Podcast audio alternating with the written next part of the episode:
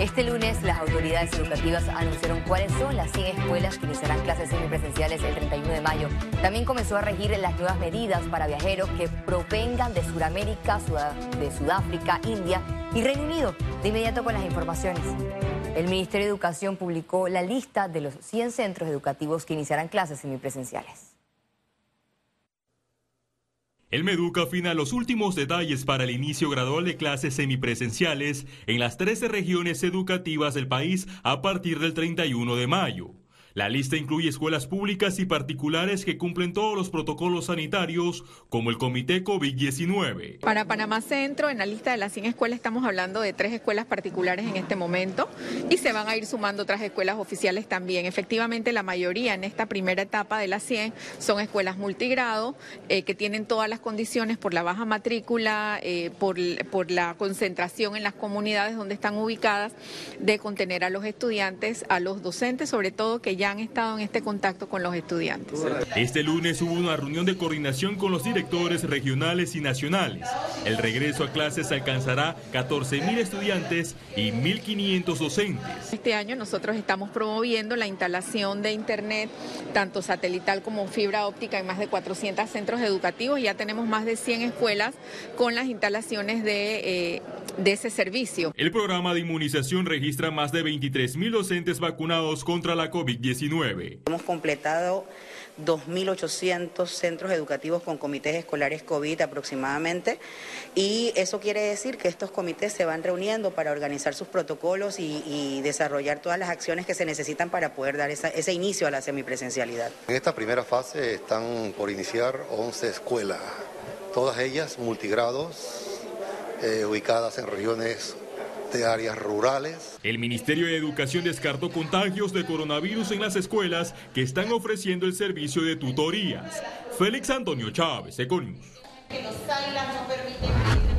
El veto presidencial contra la ley que busca va descuentos en escuelas y universidades particulares generó opiniones a favor y en contra.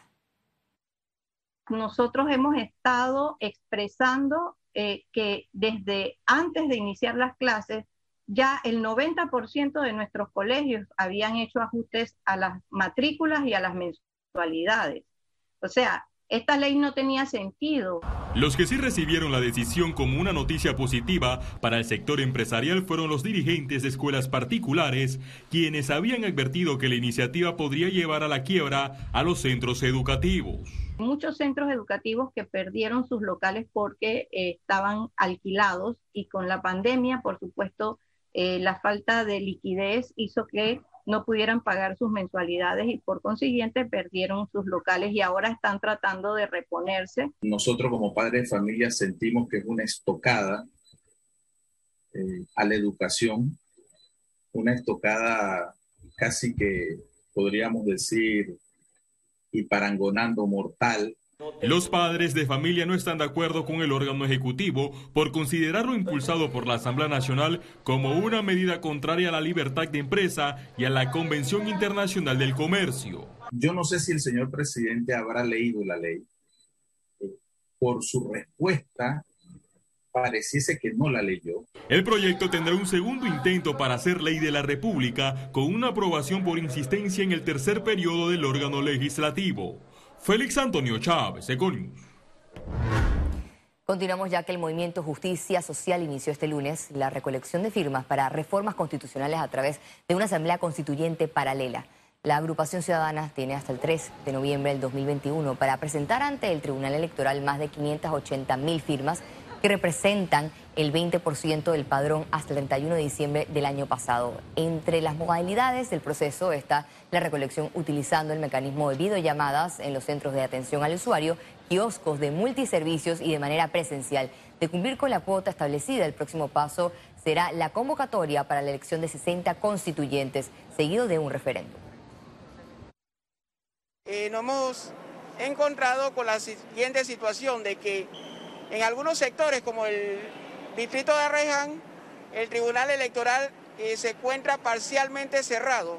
Solamente permite eh, físicamente eh, la inscripción de partidos políticos, más sin embargo la iniciativa ciudadana, el Movimiento de Justicia Social, no les es permitido. Entonces, al igual que otros sectores como la 24 de diciembre que nos han informado, ¿verdad?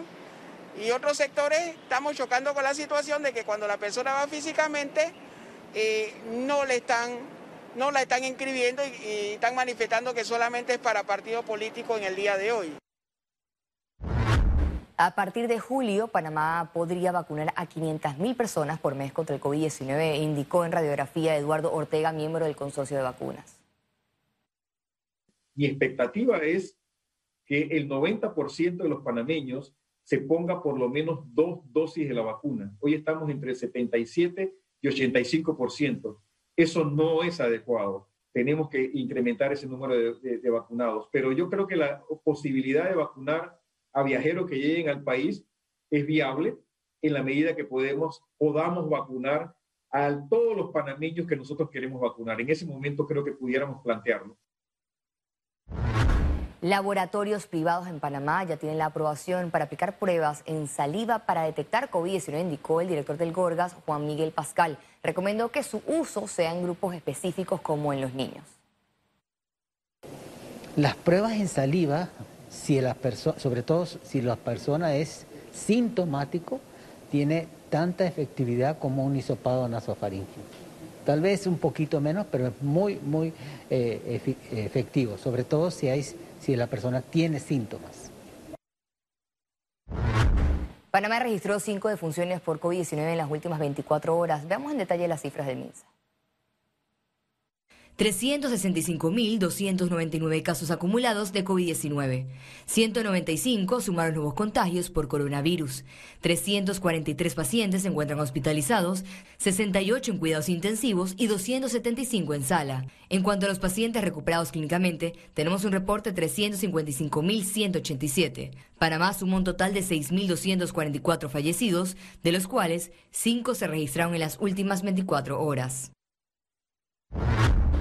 El Ministerio Público informó que por el caso de abusos en albergues hay dos personas condenadas y 11 imputados. A la fecha se han realizado 57 inspecciones a nivel nacional. Actualmente nosotros contamos con 26 investigaciones, como te informé, eh, entre las cuales eh, dos ya se han logrado condenas, una de 10 años y una de 14 años, ambas por delitos sexuales. En siete de las investigaciones hay imputados, se han imputado hasta el momento 11 personas y nos mantenemos investigando otras situaciones eh, que pudieran ser como maltrato al menor o que pudieran ser eh, delitos sexuales. El Instituto de Ciencias Forenses de Guatemala informó este lunes que tras evaluar a Luis Enrique Martinelli, este no amerita ser trasladado a un centro hospitalario ya que su estado de salud en general es estable. Economía. Empiezan a regir en Panamá las nuevas medidas de ingreso de viajeros por COVID-19. A continuación los detalles. Desde este lunes 3 de mayo entraron en vigencia las indicaciones del Ministerio de Salud establecidas en el Decreto Ejecutivo 589 del 29 de abril de 2021 que establece nuevas medidas de ingreso al país. Las personas provenientes o en tránsito de Reino Unido, la República de Sudáfrica, India o Suramérica deberán traer una prueba de PCR o antígeno negativo con un máximo de 48 horas antes de su llegada al territorio panameño. A su llegada, el viajero deberá sufragar el costo de una segunda prueba previo al registro en migración. El Ministerio de Salud reiteró que aunque la prueba resulte negativa, deberá cumplir su aislamiento por tres días en su domicilio si es nacional o residente en el país. Si el viajero no desea hospedarse en un hotel de vigilancia no COVID-19 bajo los términos del Estado, podrá hacerlo en otro establecimiento hotelero bajo su propio costo y con previa reserva antes de su llegada a Panamá.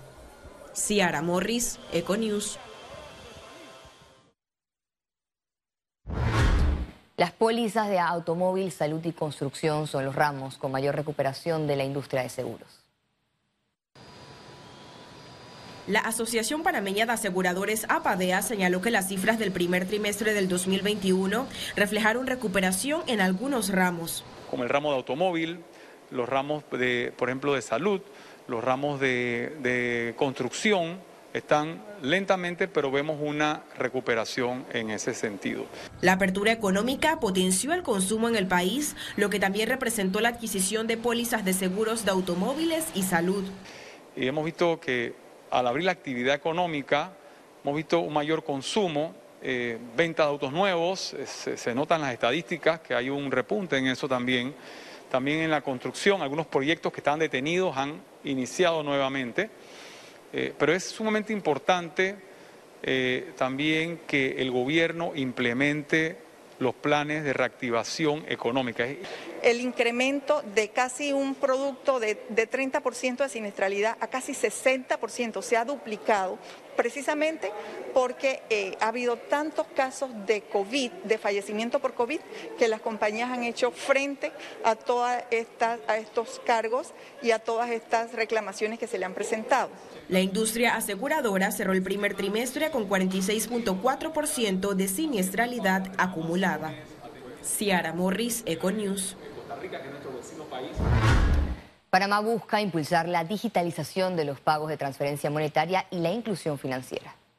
Realmente parte de lograr la equidad, que es lo que se está buscando y que es uno de los principales eh, planes que tenemos nosotros como autoridad en conjunto con diferentes ministerios y bancos, es que ese más del 50% de los panameños que no está bancarizado y menos de ese 20% de los panameños que no tienen acceso a productos como Mastercard, que nos impide en muchas ocasiones tener una economía o lo, que se llama el e-commerce.